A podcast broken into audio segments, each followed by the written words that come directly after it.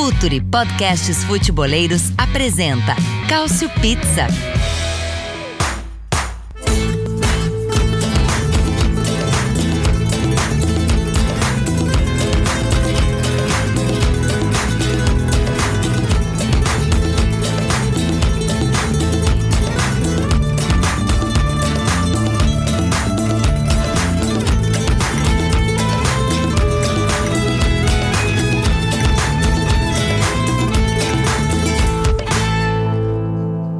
Sejam todos muito bem-vindos ao Cautio Pizza de número 79. Sejam muito bem-vindos, futeboleiros e futeboleiras, a mais um podcast do Futuro. O Cautio Pizza está de volta com uma edição que vem falar muito sobre a atuação dos italianos na segunda rodada da Liga dos Campeões e também para falar do líder da Série A, né? Tem alguém que vai gravar comigo aqui hoje. Muito feliz porque temos uma equipe com 100% de aproveitamento, passando por cima de todo mundo, com um treinador carismático. Estamos falando do Napoli, de Luciano Spalletti, que vem muito bem nesse começo de temporada, não só na Série A, né? também já fez bom jogo na Europa League. Vamos falar bastante sobre esse Napoli e sobre os italianos na Liga dos Campeões. Mas antes da gente começar essa edição, o Futuro tem um recado para vocês. Fala, futeboleiros, tudo bem? Eu espero que vocês estejam gostando do episódio de hoje. Mas antes de seguirmos com esse bate-papo, eu quero fazer um convite para vocês.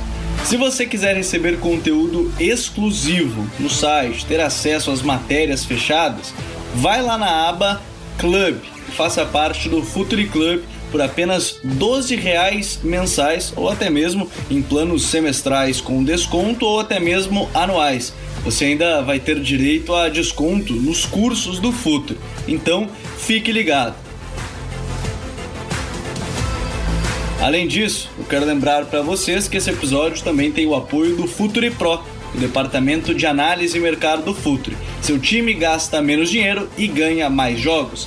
Para mais informações, mande um e-mail para comercial@futre.com.br. Recado feito, recado reforçado então. apoia.se barra Futuri. Por favor, se você ainda não faz parte, chega junto lá.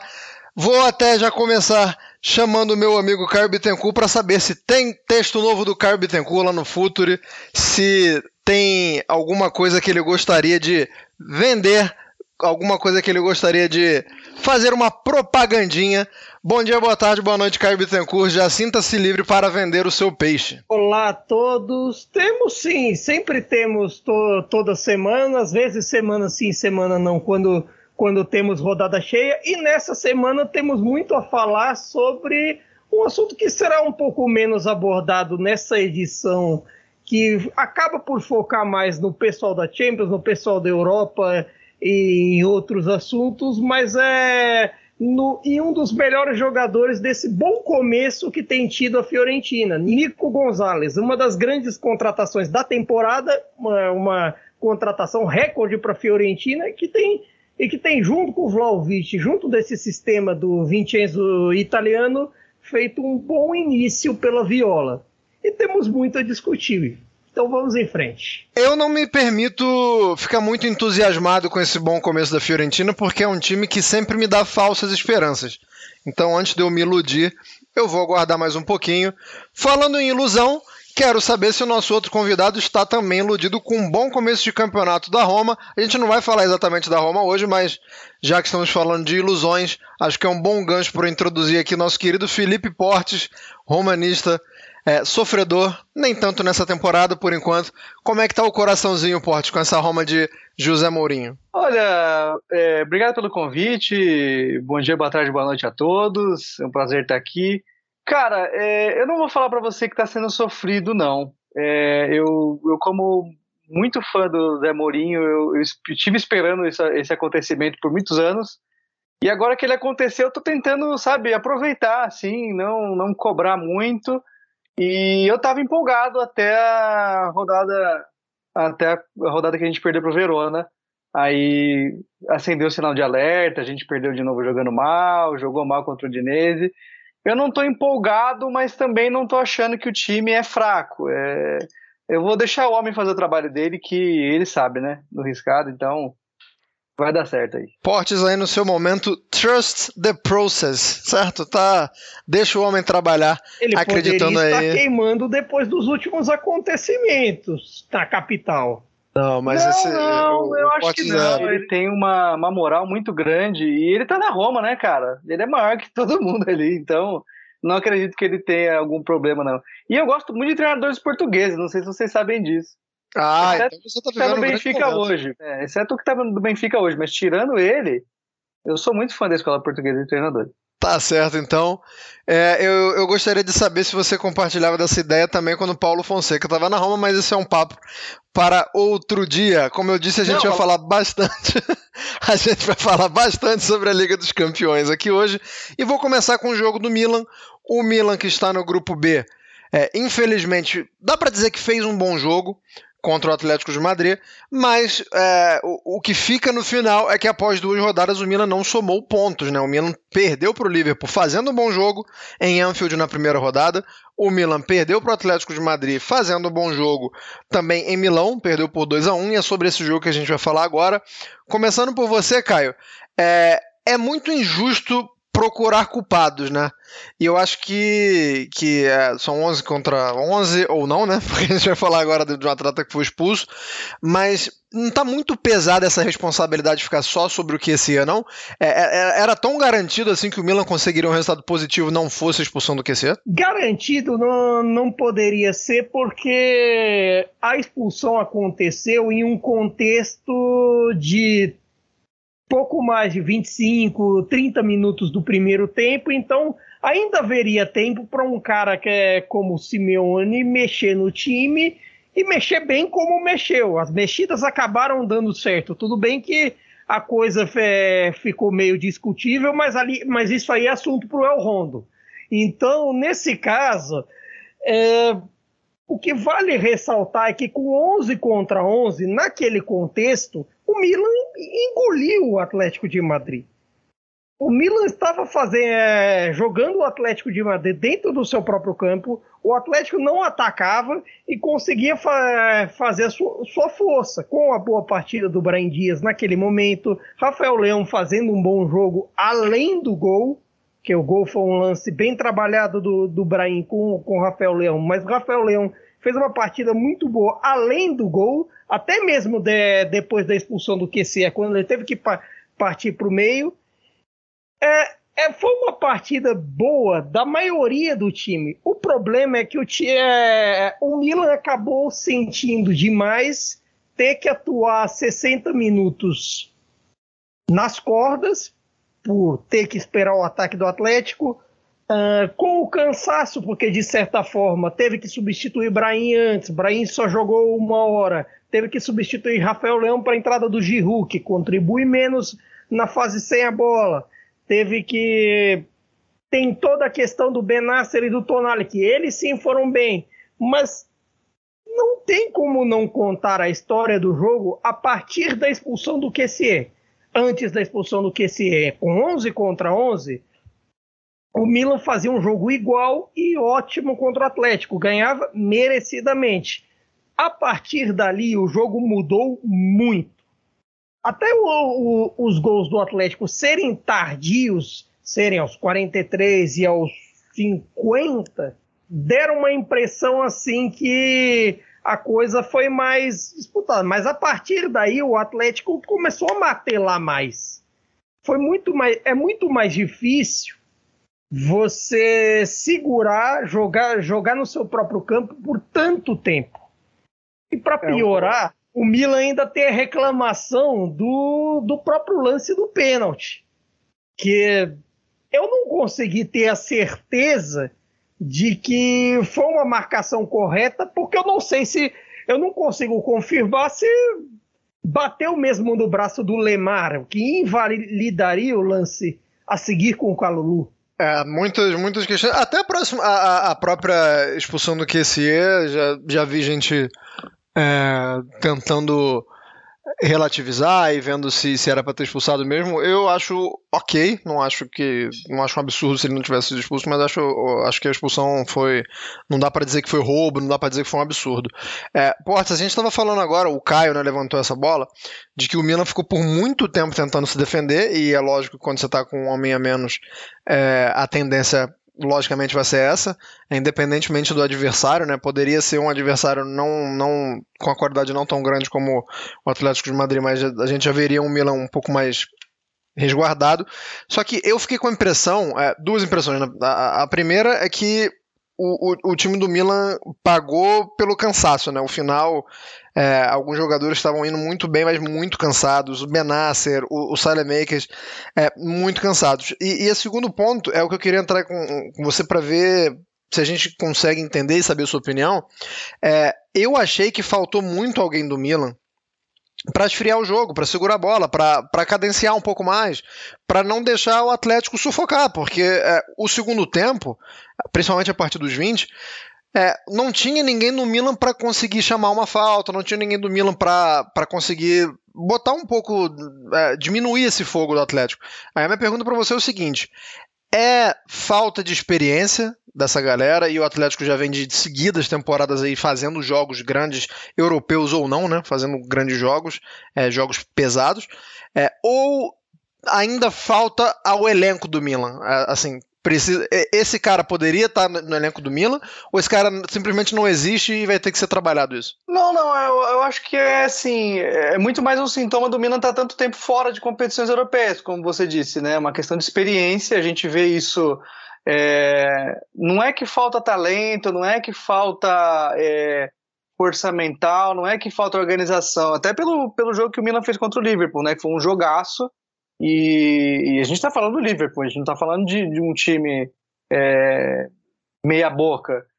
Uh, eu acho que também essa explicação, obviamente, não tem como você contar a história do jogo sem contar a expulsão do QCE e como isso impactou o Milan para o resto da partida, mas eu, eu, acredito que o Milan ia passar pelo mesmo sufoco, talvez não tivesse é, perdido, teria passado pela mesma situação se fosse, sei lá, o Young Boys, um time assim, médio. Só que deu azar de pegar o Atlético. O Atlético adora jogar jogo em que eles saem perdendo e vão buscar. É, como o Caio disse também, é um tema pro, pro Rondo, mas eu tenho acompanhado algumas partidas do Atlético no tempo livre, assim, nos finais de semana. É impressionante. É o mesmo roteiro sempre, cara. Os caras saem perdendo e aí ficam martelando, martelando, martelando. E assim, claro que, que pro Milan, nesse contexto, num grupo tão equilibrado, ter um time inexperiente na Europa e pegar um Atlético nesse contexto é muito mais complicado, né? Mas eu acho que a resposta já está aí dentro. Eu não, não acho que o elenco do Milan é, fique devendo muito, não, pro do, do Atlético. Claro que são é, personalidades diferentes ali, são caras já muito mais tarimbados né, no Atlético, mas é, eu não acho que seja elenco o problema do Milan, não. Talvez no segundo turno ali se resolva, consiga somar alguns pontos, ganhar algumas partidas, mas deu um azar, né? É um time muito interessante de ver, eu tenho gostado do que eu tenho visto na Série A, mas é, você cair num grupo com o Atlético, que é muito carne de pescoço, com o Liverpool, é, é difícil, é difícil você projetar alguma coisa com base nisso. Por melhor é que seja o elenco do Milan, né? Assina do pote 4, né? Se você caiu no pote 4, meu amigo, as grandes as chances de cair num grupo assim são muito grandes. É, indo para o outro lado agora da cidade, né? A gente falou do Milan, a gente vai falar sobre a Inter. É, enquanto o Milan sofre, sofreu duas derrotas, é, mas deu aquela impressão de que consegue fazer alguma coisa, de que é, a gente ainda tem que lembrar de, dessa questão do pote 4, que o grupo é mais difícil, há muitos anos não está na Europa, na, na, em competições europeias, principalmente na Liga dos Campeões, a gente não pode digamos assim, passar a mão na cabeça da Inter, né? Porque a Inter, ela vem de uma derrota no primeiro jogo contra o Real Madrid. Em tese, essa derrota teria que motivar a Inter a jogar um pouco mais agressiva, ou, ou pelo menos é, mostrar mais empenho na busca pelo resultado, né? Não digamos nem que, que deveria jogar melhor, mas deveria vencer o jogo contra o Shakhtar, e não foi o que a gente viu. É, o, o Shakhtar, que já tinha sido surpreendido na primeira rodada contra o Sheriff, É, tinha perdido por 2 a 0 o Shakhtar conseguiu segurar a Inter. Eu vou ser muito sincero para vocês, achei o jogo muito ruim. Caio, por que, que o jogo foi ruim? Porque o Shakhtar quis ou porque a Inter não teve a capacidade de tornar esse jogo melhor? Talvez um pouco dos dois. Os, o, os jogos do Deserbe e do Inzaghi acabaram se anulando nesse caso, porque parte do sucesso é, da Inter, parte da, das ações ofensivas de, desse sistema interista consiste no, no bom funcionamento do meio-campo, que não aconteceu tão bem com Brozovic e Barella, do bom funcionamento das alas, que não, talvez não tenha acontecido tão bem com Danfries e Di Marco, e Zeco e Lautaro acabaram por ficar apagados, principalmente o Zeco que acabou por perder alguns gols, a entrada do Tuco Corrêa não resolveu, nem mesmo nem mesmo outras, como a do Alexis, a do Tcharanoglu. Ô, ô Caio, peraí, peraí, peraí, peraí. Você tá me dizendo que o Dzeko perdeu alguns gols? É, rapaz, aquele. É... Mentira. É, Você deve é... estar enganado. Você deve ter confundido Se... ele com algum outro jogador. Não, não é o Dzeko que eu conheço, não. Peçonhento. Ah, as serpentes estão, estão na capital também, pelo visto. Mas até o gol que o Dzeko perdeu ali, tipo, debaixo da trave, tipo, era algo que ele não, não costuma perder, ao contrário do que Portes quer dar a entender. Mas é. Hum, não sei, hein? Não será? Pior será? Que, pior é que ele tem histórico assim na rua, mas assim.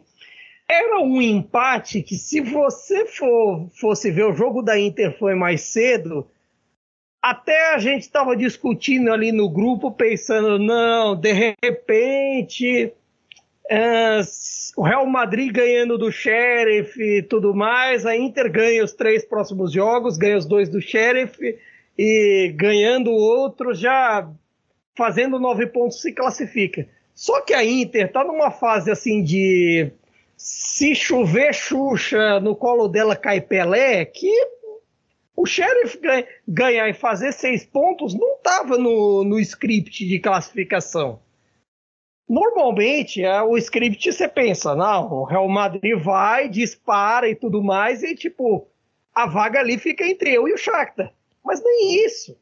Então, assim, as coisas não, não dão certo e assim, tudo bem que você tem uma questão de até adaptação desse time, é, de contextos diferentes. Se viu isso no, no duelo do fim de semana com a Atalanta, que foi muito bom, por sinal, muito bom de ambas as partes, mas é complicado. É bem complicado é, você pensar assim e o grupo tá essa bagunça. Tá uma bagunça que tem tem gente que gosta, né? Porque as zebras elas são sempre bem-vindas, principalmente quando a gente vê uma zebra ganhando do maior campeão da Liga dos Campeões dentro do Santiago Bernabéu. Então, assim, não dá para dizer que, que não tem sua, sua emoção esse grupo, é, essa, essa coisa mais lúdica nesse grupo. Mas o torcedor da Inter não tá nem aí pra história bonita ou história diferente do Sheriff, que consegue vencer o Real Madrid no Bernabéu com gol no último minuto. É, Portes, já é o momento de começar a fazer conta, porque a gente agora passa com duas rodadas, onde, como o Caio disse muito bem, ninguém esperava que o Sheriff fosse fazer seis pontos. É, e aí, a partir do momento que o Sheriff faz seis pontos, você começa a pensar o, o que, que esse time pode comer, é, o que, do que, que esse time precisa para passar. Porque digamos que o Sheriff empate é, dois jogos dos quatro que faltam, é, pode jogar retrancadinho para empatar dois, e vai estar tá bem encaminhada a situação do Sheriff. É, inclusive, a Inter enfrenta esse time duas vezes ainda, né? É, eu diria que um empate entre Inter e Sheriff, seja em qualquer um dos dois jogos, é, é um cataclisma, né? É, é, é tudo que, que, que, o Sheriff precisa e tudo que, que a Inter quer evitar. Um empate em dois jogos, hein? Não tô falando nem de, de vitória do Sheriff, não. É, é mais ou menos por aí. Como é que é a conta que o, que o torcedor da Inter já tem que começar a fazer, se é que já é hora de começar a fazer conta? Olha, eu acho que já é hora de fazer conta sim. É... Principalmente por não ter ganho ainda, principalmente pelo fato do Sheriff ter conseguido fazer isso que fez. E eu acho que, em comparação ao Milan, que a gente estava falando anteriormente, é, a Inter, não só por ser campeã italiana, a gente tem, claro, essa questão dos desfalques que, que acaba pesando um pouquinho, mudança de técnico e tal, mas não era para estar tá com esse desempenho ruim, assim, é.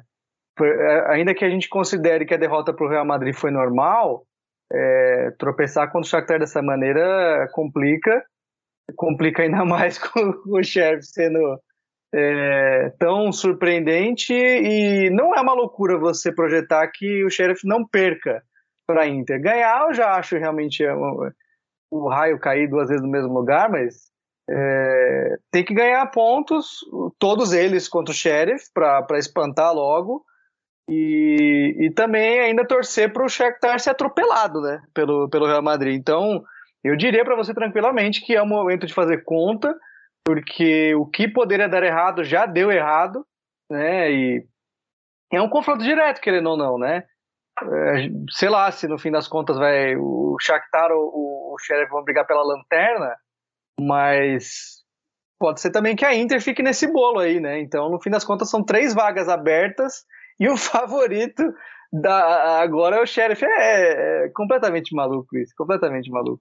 Eles jogaram bola para isso, né? E é, é, o que mais me fascina nessa história toda, né?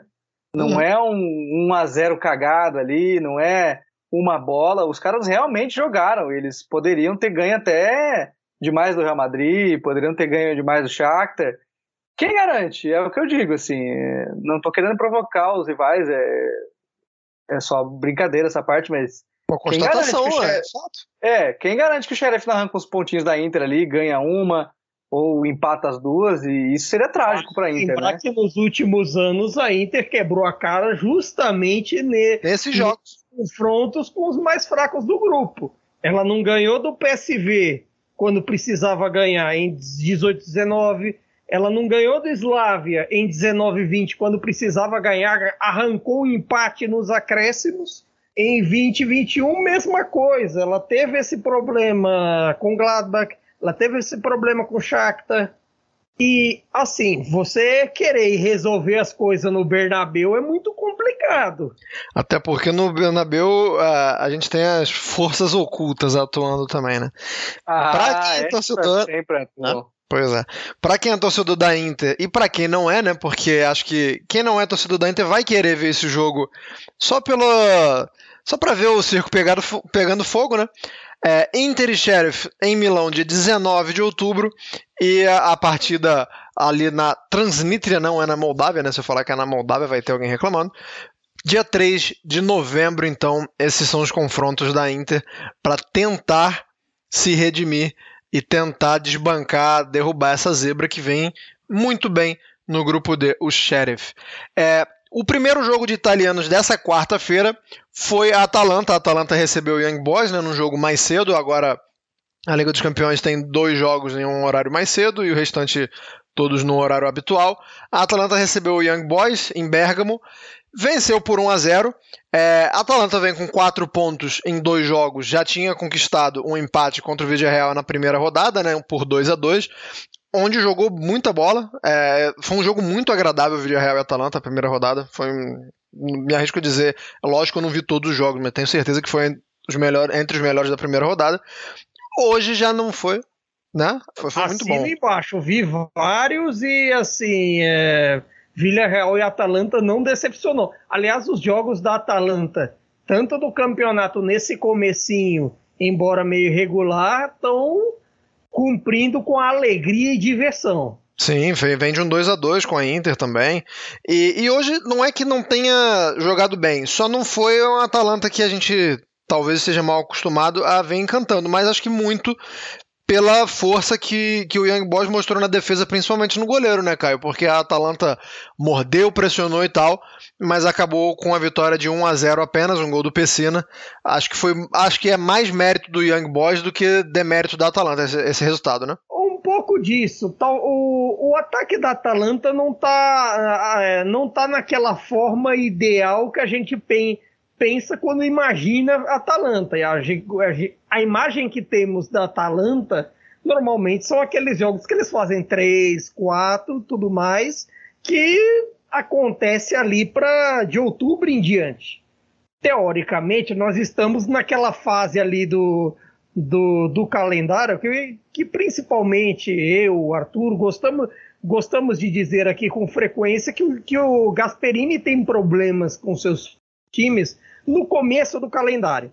Ter ganho esses jogos, ter ganho esses pontos e nesse começo é importante para o que a Atalanta quer. A classificação nas Copas, uh, para, para as oitavas da Champions League, estar no primeiro pelotão do campeonato italiano e, e por aí vai.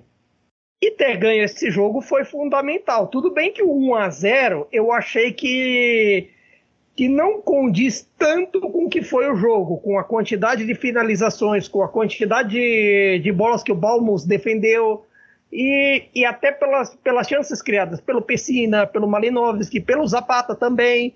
E, e o sistema defensivo da Atalanta, todos os três, o Dimici, o Demiral e principalmente o Toloi, quase sendo um líbero, já estava toda hora no ataque, toda hora na, na defesa, foi, foi uma, uma partida coletivamente boa. A pena é ver só o que vai acontecer dessa lesão do Gozens. O Milan entrou bem? Entrou bem, mas você perdeu o Gozens agora pensando no que vem aí para a temporada, é complicado. Não dá para perder o Gozens. Não dá. É, e aí você acaba mexendo um pouco na estrutura, né? Porque o Zapa Costa foi pra esquerda. Acho até que o Meli poderia ter jogado na esquerda também. Nem, nem entendi. Achei que na Euro, por exemplo, ele, ele foi ala pela esquerda na seleção dinamarquesa.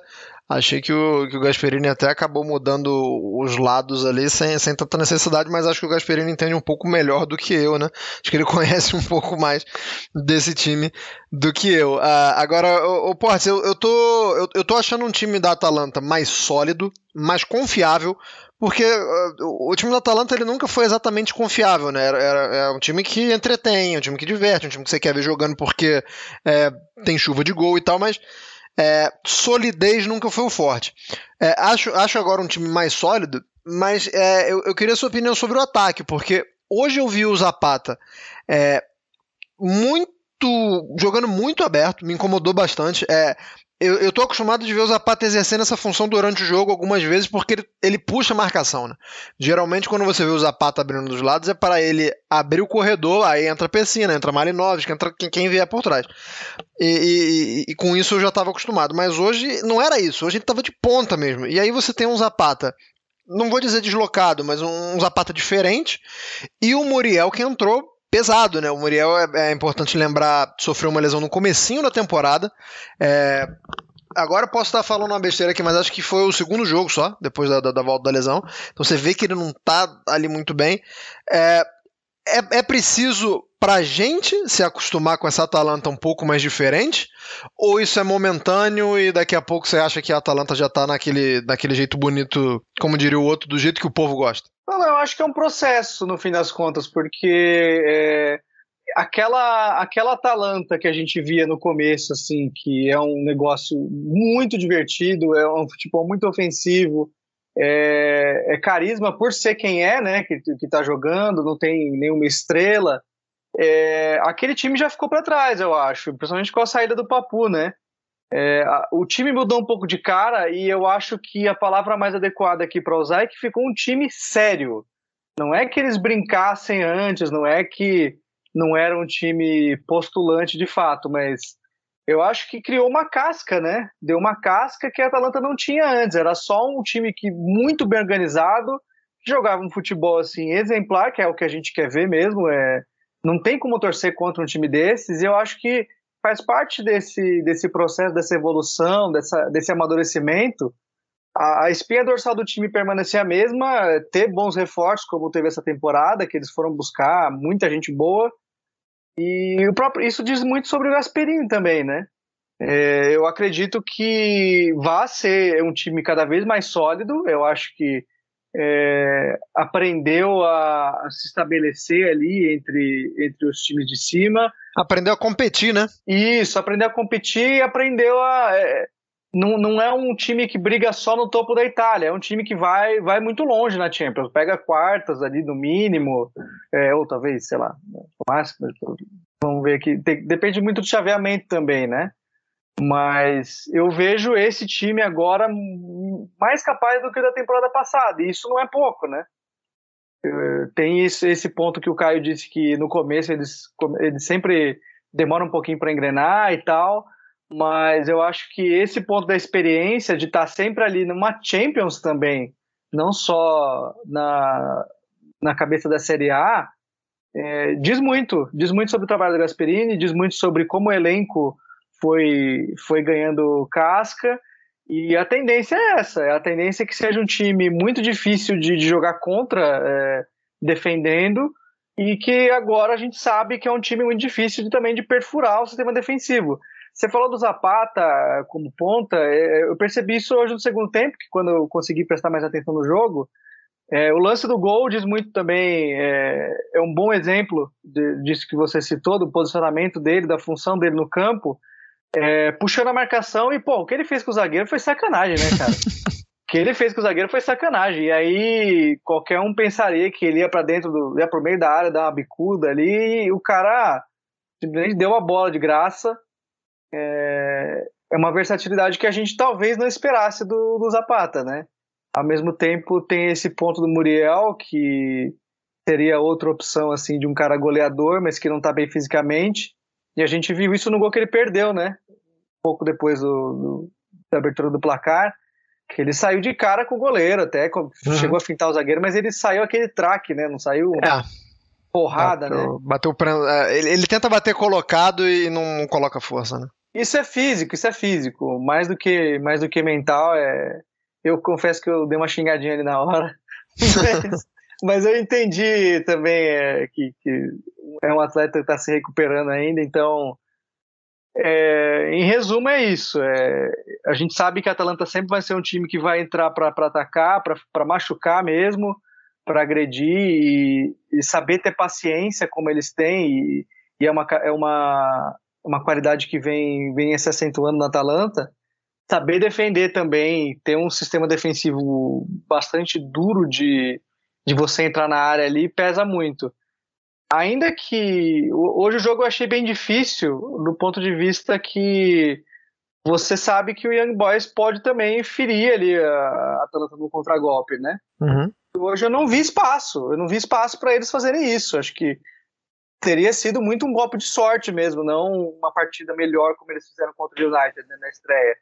Então, eu achei que conta muito a favor da, do sistema defensivo da Atalanta, do, da proposta que o Gasperini tem, que é uma defesa jovem no fim das contas. É, é uma é um, um, destaque a mais ali para um time que já é simplesmente incrível, né? É isso, nossa, nossa queridinha, nossa xodozinha, a Atalanta. A única notícia triste da, do, pro torcedor da Atalanta e pro entusiasta, pro simpático Atalanta no dia, foi que rolou o tal do Fergie Time no jogo do Manchester United, né? O Manchester United consegue um gol aos 50 do segundo tempo e acaba vencendo um, o Villarreal por 2 a 1 Acho que o torcedor da Atalanta ficaria ainda mais contente se o United tivesse empatado com, com o Villarreal, né? Ia dar uma segurada boa no United.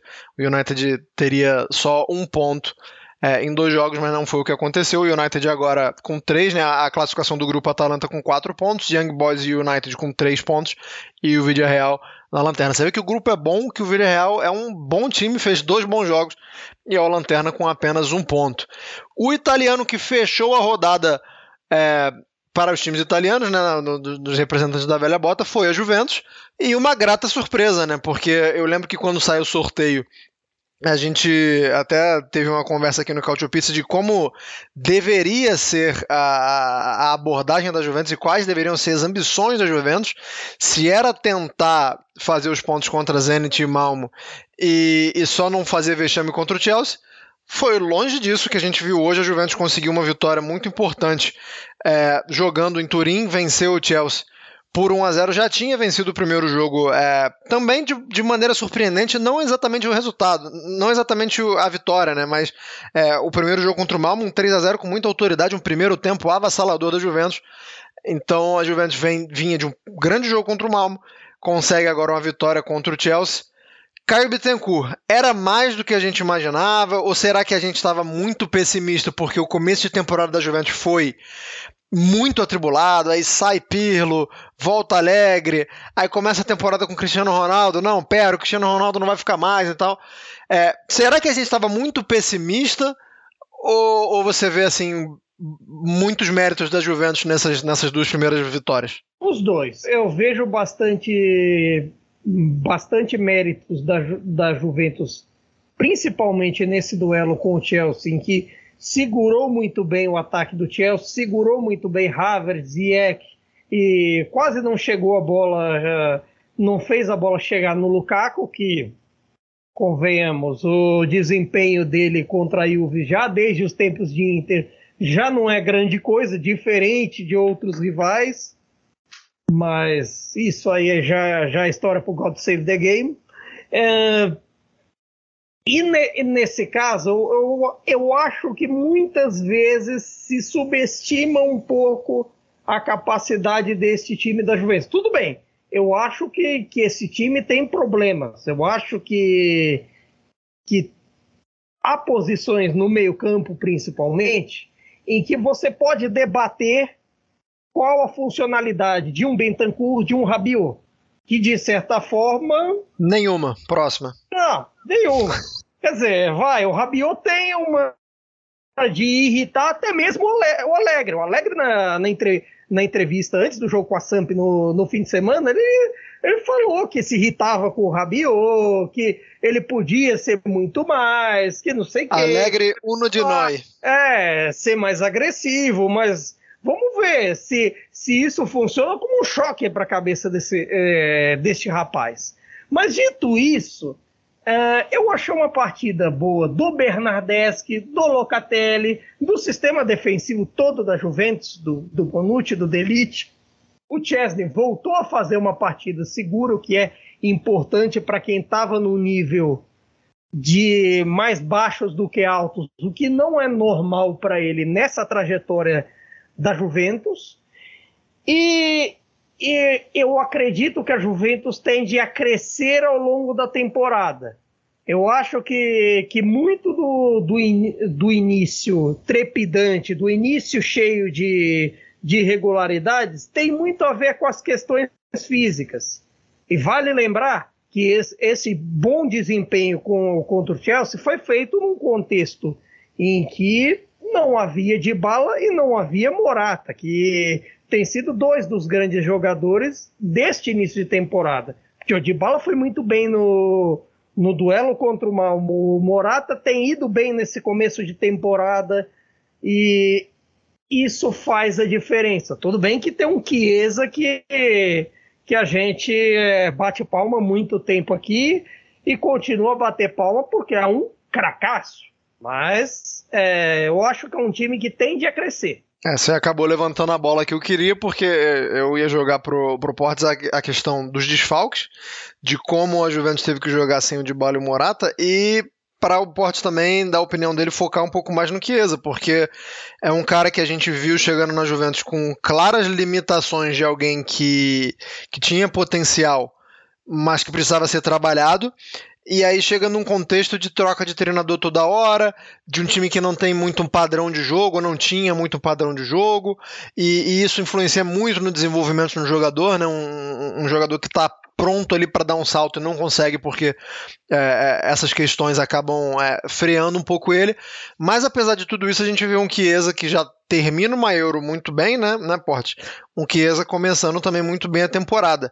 Assim, dá para a Juventus cada vez mais depositar a esperança no Chiesa porque já terminou a temporada passada muito bem ainda, ou ainda tem que seguir trabalhando como se ele fosse um jogador ainda em desenvolvimento, que ele não tem que ser a referência técnica da equipe, que ele está ali é, no, no, no, final de semana, por exemplo, entrou como reserva para ser um para fazer parte de uma certa rotação, já que já que a gente tem outras peças. A gente acabou de citar os desfalques, também tem o Bernardeschi, é, tem o Kim também que está voltando a jogar razoavelmente melhor.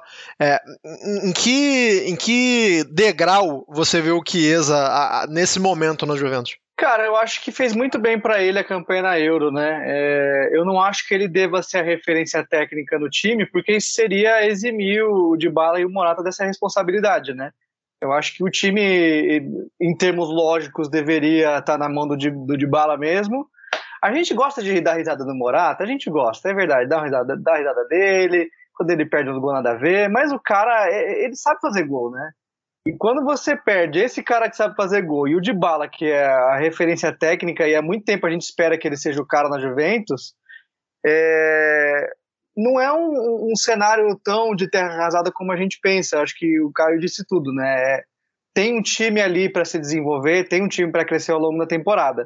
Eu acho que isso vai acontecer e o Chiesa vai ganhar protagonismo. O que não quer dizer que ele vá ser o cara, né? Eu acho que ainda é muito cedo para ele ser é, o, o, dono do time, assim, tecnicamente falando. Acho que ele tem um potencial muito grande. É, talvez ele precisasse de uma confiança maior ali no, no, futebol dele, coisa que deslanchou na Euro até na questão da finalização dele, né? E eu vejo você pegou num bom ponto porque hoje ele foi o cara acabou ali que o Alegre não tinha muito para quem para quem olhar num, num, contexto de um jogo muito complicado contra o Chelsea que tem uma defesa bastante forte é um time que marca muito forte também mas ao mesmo tempo deixou a Juventus jogar um pouquinho né pelas laterais e tal e foi num desses lances assim que o Chiesa conseguiu achar esse gol. É um cara que não só ele tem um, um é, toda essa ele é um jogador completo mas também um cara que eu, eu colocaria a Euro como um divisor de águas da carreira dele, com certeza. É um cara que agora ele sabe que ele pode decidir, então só ganha Juventus com isso, né? Antigamente, talvez na, na, na, temporada anterior, a gente poderia tratar a Juventus como, sei lá, o Lakers, né, da Série A, né, que só tem velho nessa porra. Mas mudou bastante, né? Mudou bastante e você vê agora, esses mesmos nomes que vocês citaram agora há pouco, é, é um time que ainda tem os caras mais velhos, sim, é verdade, que se eles caírem ali periga fraturar a bacia, mas você também tem muito moleque que, que tem um valor imenso. Você tem agora o Locatelli, que pode não ser né, molecão, mas é, ainda é muito jovem e está no momento de ascensão na carreira dele. Você tem o, o, o Kim, que, que pode ser um coringa ali pro ataque, quando o Morata não tá. Então, é, Sobre a Juventus em geral, eu também acho que tem, tem campo para desenvolver. Também acho que seja uma questão física. É, e quando o Alegre também é, aprender a, a, lidar com os apagões mentais do Delict, acho que tem muito a ganhar a defesa da Juventus, porque ele tem esses momentos de burrice, assim, que é uma coisa pura, né? Ele vai de Baresi a, sei lá, Vitor Ramos em dois minutos. É um negócio absurdo, assim. E sobre o Chiesa, é, é bem o que eu tinha comentado, assim, não acredito que ele deva ser o protagonista, ou protagonista, vai ser um dos, talvez ali girar as, as ações ofensivas em torno dele, mas se precisar ali numa quarta-feira chuvosa, né? Então, talvez ele, ele apareça aí com, com o potencial decisivo que ele já mostrou que tem. Tem, tem, tá melhorando, se desenvolvendo cada vez mais. A Juventus, como eu falei antes de jogar a, as pelotas para os meus queridos Caio e Felipe, lidera o grupo H com duas vitórias. É, tem seis pontos. Na segunda colocação vem Chelsea e Zenit, é, ambos com três pontos. E o Malmo, nenhum ponto marcado, nenhum gol feito e sete gols sofridos. Agora a gente vai dar um tempinho aqui na Liga dos Campeões para falar sobre a Série A italiana. É hora do Caio Bittencourt brilhar. É hora do Caio Bittencourt mostrar as canjicas e sorrir, porque o Napoli começa essa temporada voando baixo. O Napoli que vem aí com, com 100% de aproveitamento.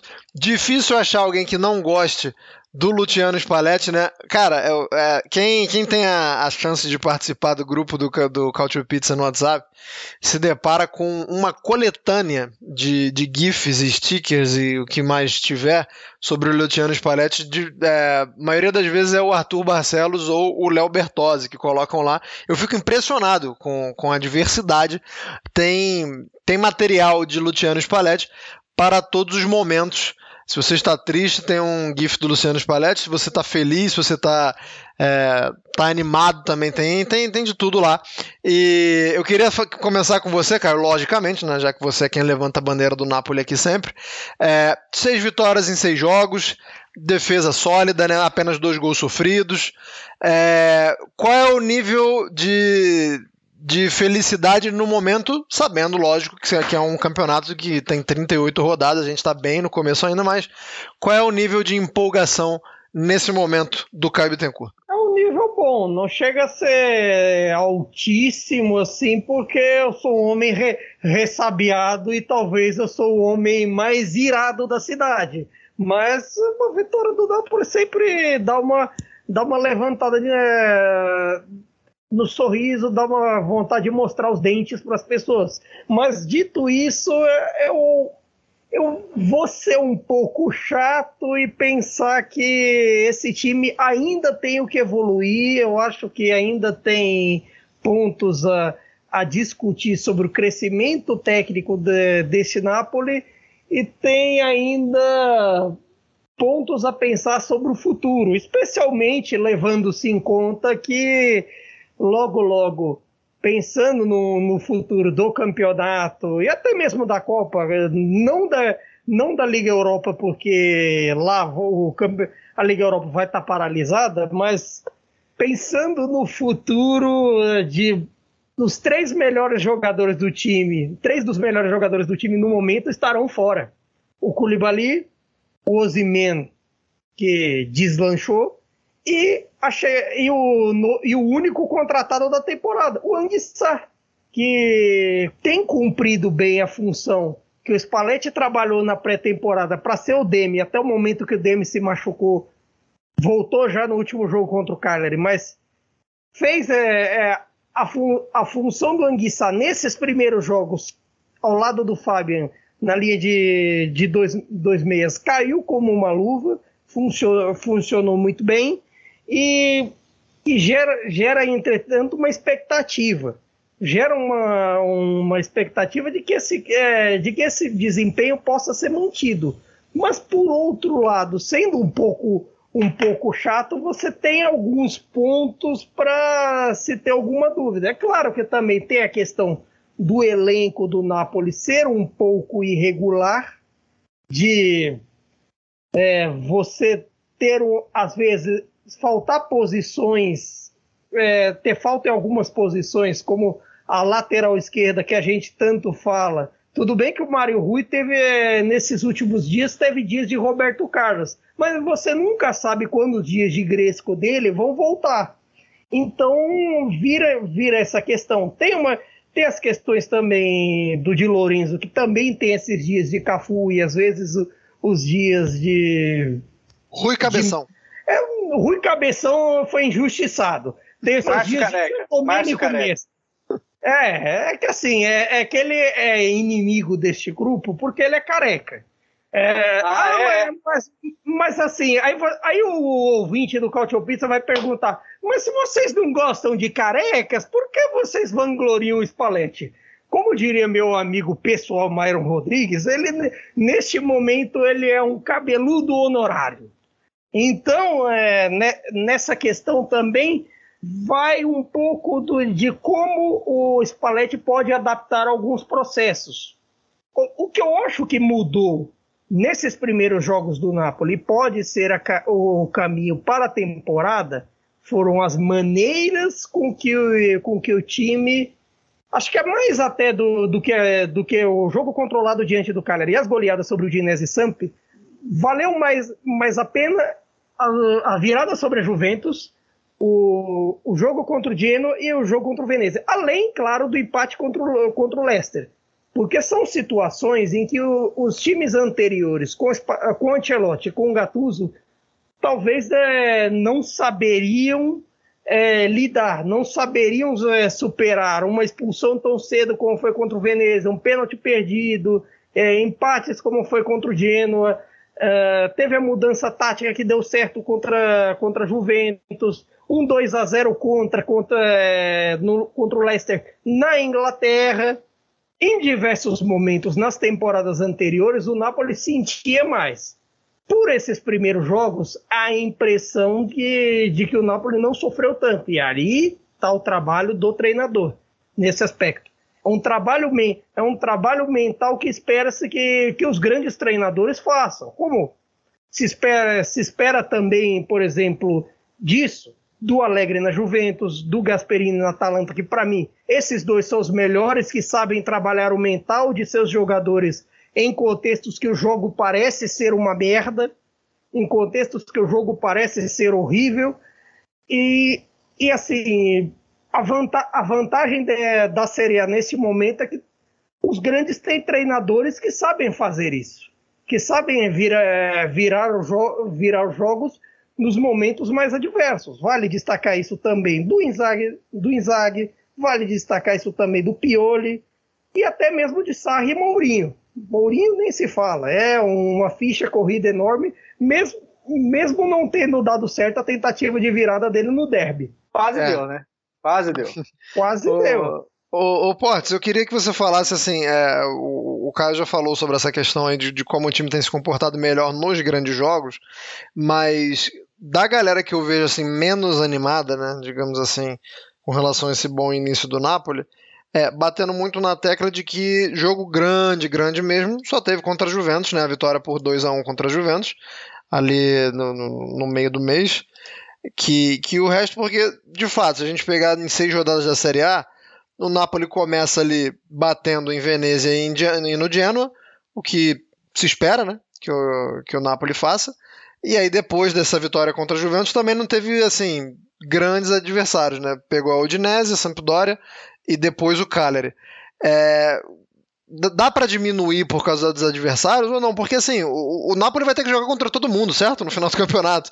Assim, no final do campeonato vai ter dois jogos contra fulano é, e, e, dois jogos contra os, todos os outros postulantes. Então não acho que eu, eu, não gosto muito desse, desse argumento de que, de que o time tá bem porque não pegou grandes jogos, porque no final vai enfrentar todo mundo. Mas eu queria saber a sua opinião, assim, que se dá para tentar diminuir, realmente, assim, não dá, não dá para falar muito ainda porque só teve a Juventus, se o Napoli não tem nada a ver com isso e, e, tem que passar por cima e está passando por cima, independentemente de quem, de quem seja o adversário. Esse, é, esse papinho aí é meio de corno, né? É meio de corno esse papo aí, porque assim, é, você tem, ah, beleza, jogou só contra a Juventus entre os grandes, mas você tem uma Sampdoria que vendeu, fez uma partida muito difícil contra a Inter, super organizada, que está com um trabalho novo agora. Você tem uma Udinese que ganhou da Juventus, tem uma Udinese que vendeu também caro para Roma ali a derrota, foi um a 0 horroroso, mas que é, é, é uma parte da proposta da Udinese de enfrentar os grandes. E assim, eu não, comigo não cola muito isso, assim, porque a Série A a gente está vendo, a gente tá vendo que o, mesmo os times pequenos eles estão aprendendo a lidar com essa diversidade de elenco, financeira e tal, que é fazendo jogos difíceis, é endurecendo mesmo a parada ali para os times do, do, do, topo ali. Em questão de desempenho, cara, é, eu vi pouco do Napoli, não vou negar. Mas o que eu vi é, é de um time bastante sólido, é bastante confiável do, do, ponto de vista ofensivo, mais do, que, mais do que nunca, mas você tem o Spalletti, que, como o Caio disse, é um cara que tem como especialidade é, trabalhar essa questão psicológica dos jogadores. É, ele pode sim elevar o, o nível de um elenco que está ali de, de bom para ótimo, para o padrão da Série A. É, eu não acho que é pouco é, ter conseguido essa sequência agora. Eu não acho que vai parar aí também. É, eu acho que ainda é muito cedo para a gente falar em quem é favorito, quem não é favorito. E eu acho que provavelmente a gente não vai falar por, disso por um bom tempo, né? Porque vai ficar embolado ali. Mas não é, não é um fogo de palha, não. Esse, esse começo do Napoli. Não só por quem está treinando o time, mas pelo elenco, né? Que muda muito pouco, perde pouca gente, é, sabe se reestruturar. Beleza, teve poucos reforços essa temporada, o Caio mencionou ali o Anguissá, mas não, não colocaria como um, um sopro assim de não pegaram ninguém à altura. Não, não acho que é por aí, não, viu, Anderson? Vale ter um, por, um porém a destacar. Tudo bem, você se fala dos adversários, mas Pega, por exemplo, o adversário do, do fim de semana, o Cagliari. O Napoli, nos últimos dois campeonatos, o Napoli é, tropeçou no Cagliari um, um, que foi um dos jogos decisivos para se perder a vaga da, na Liga dos Campeões em 2021 e teve uma derrota, de certa forma, que começou ali a minar o trabalho do, do Ancelotti em 19 e 20 as duas no, no estádio Armando Maradona. Então, de certa forma, esses pontos no passado fizeram falta. O Genoa mesmo, que o, que o Napoli ganhou, o Napoli perdeu na temporada passada com o Gattuso lá no Luigi Ferraris. O Napoli sofreu para ganhar da Sampdoria no Luigi Ferraris, goleou. Então, tem uma certa mudança ali, se comparado ao, aos Nápoles anteriores, que é aquilo que eu sempre digo sobre o Napoli. Nos melhores dias do Napoli, ele é capaz de ganhar de qualquer time de, da Série A, às vezes da, da Champions League, Europa League. O problema é que nos piores dias ele é capaz de perder de qualquer um. E o que separa uma equipe top, uma equipe que consegue seus objetivos de escudeto, de vaga na, na Champions League, ou até mesmo na, na Europa Conference League, é a capacidade de você conseguir pontos nos seus dias mais horríveis.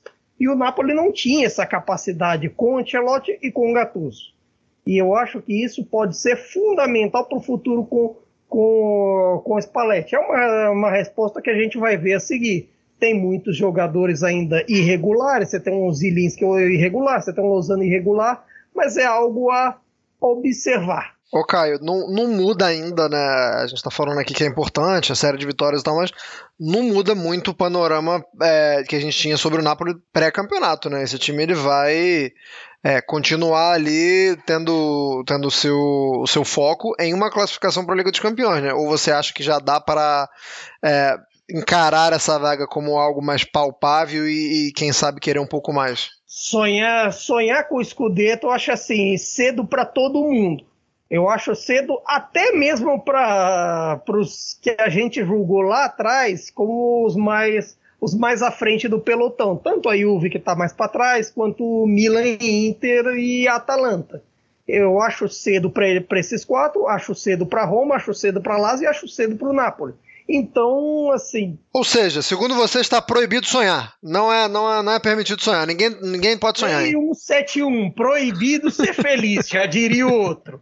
Mas, mas assim, eu acho que é tudo do, no jogo a jogo. Ver a evolução ao longo da temporada, ver o que, que vai acontecer e até mesmo o que vai acontecer com relação aos adversários. Ficar de olho nesses momentos que aparentam ser irregulares de Atalanta e Juventus, ficar de olho nesse crescimento ou não da Roma do Mourinho a Roma tem. Ver como, aliás, os dois vão reagir no pós-derby.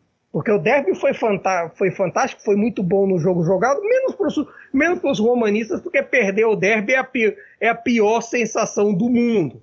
Mas, é, mas do, do sentido jogo, para quem viu de fora, foi um, beli, foi um belíssimo jogo. Mas é ver como é que esses dois times também, que brigam junto com que brigam junto com o Napoli, que brigam junto com a dupla de Milão, com a Atalanta e com a Juve, vão reagir, vão sentir esse, esse jogo. Se a Lazio vai crescer ainda mais de desempenho, se a Roma vai sentir o golpe. São perguntas que a gente vai, vai ver nos próximos dias, nas próximas semanas. E para você que quer acompanhar aí esses próximos capítulos, como disse o Caio, nos próximos dias e nas próximas semanas, vou passar aqui só alguns dos próximos jogos do Napoli, né, para saber se essa sequência ela tem condição de ser mantida ou quem será que vai quebrar essa sequência de 100% de aproveitamento.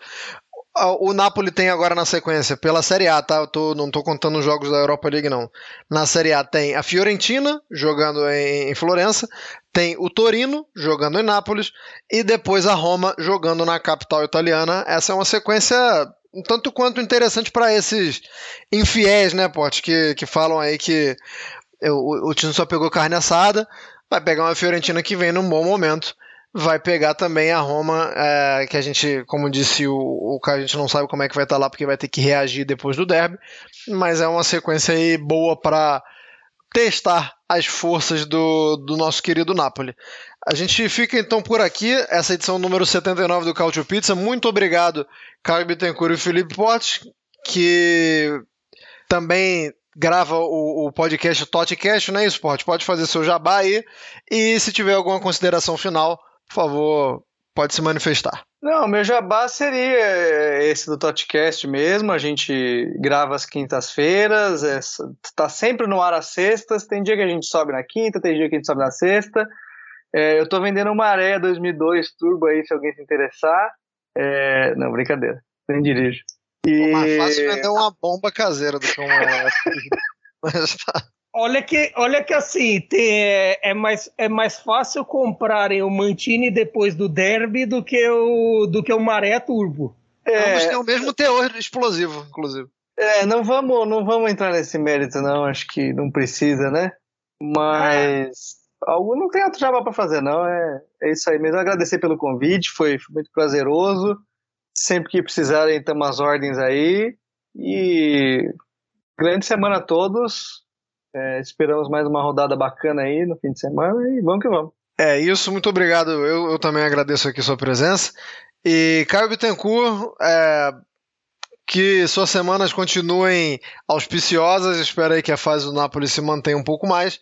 E se tiver algum jabá ou alguma consideração final, por favor. Eu só tenho um pequeno destaque final, pois é essa prova provavelmente, talvez seja uma das últimas edições que, que vamos falar de um de agora de um personagem que será saudoso neste podcast. Henrico Preciosi não é mais presidente do Genoa, ele vendeu para o glorioso grupo 777 777 Partners uh, grupo norte-americano de investimentos, e agora é, so, é, um, é um Genoa sob nova direção, é um Genoa com jogadores é, carregando garrafas nas mãos enquanto fazem golaços, o caso do Destro contra o Verona, e vamos ver como é que, como é que se mantém.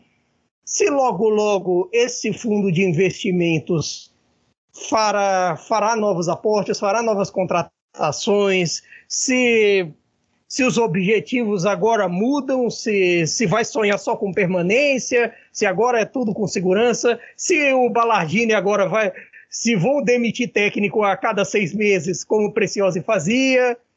São muitas perguntas a, a, a, se fazer que serão respondidas nos próximos tempos. Mas é mais um grupo americano por aí. Já temos americanos, o Friedkin na Roma, tem os americanos do Venezia, os americanos do Parma também na Série B, e por aí vai. O, os Yankees gostam, gostam do cálcio. É isso, a nossa Major League Série A, cada vez mais americana. Muito obrigado a todo mundo que escutou até aqui. Bom dia, boa tarde, boa noite para todo mundo. E lembrem-se, se vocês estiverem escutando esse podcast antes de dormir, não sonhem. Caio Bittencourt falou que não está permitido sonhar. Ele é contra Proibido ser sonho. feliz. Lei 171. É isso, é o homem contra sonhos. Brincadeiras à parte, muito obrigado mais uma vez. A gente se vê no Cautio Pizza de número 80 daqui a algumas semanas. Arrivederci, tchau!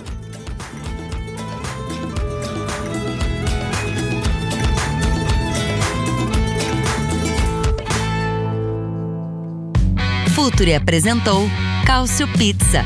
Acesse www.futuri.com.br e pense o jogo.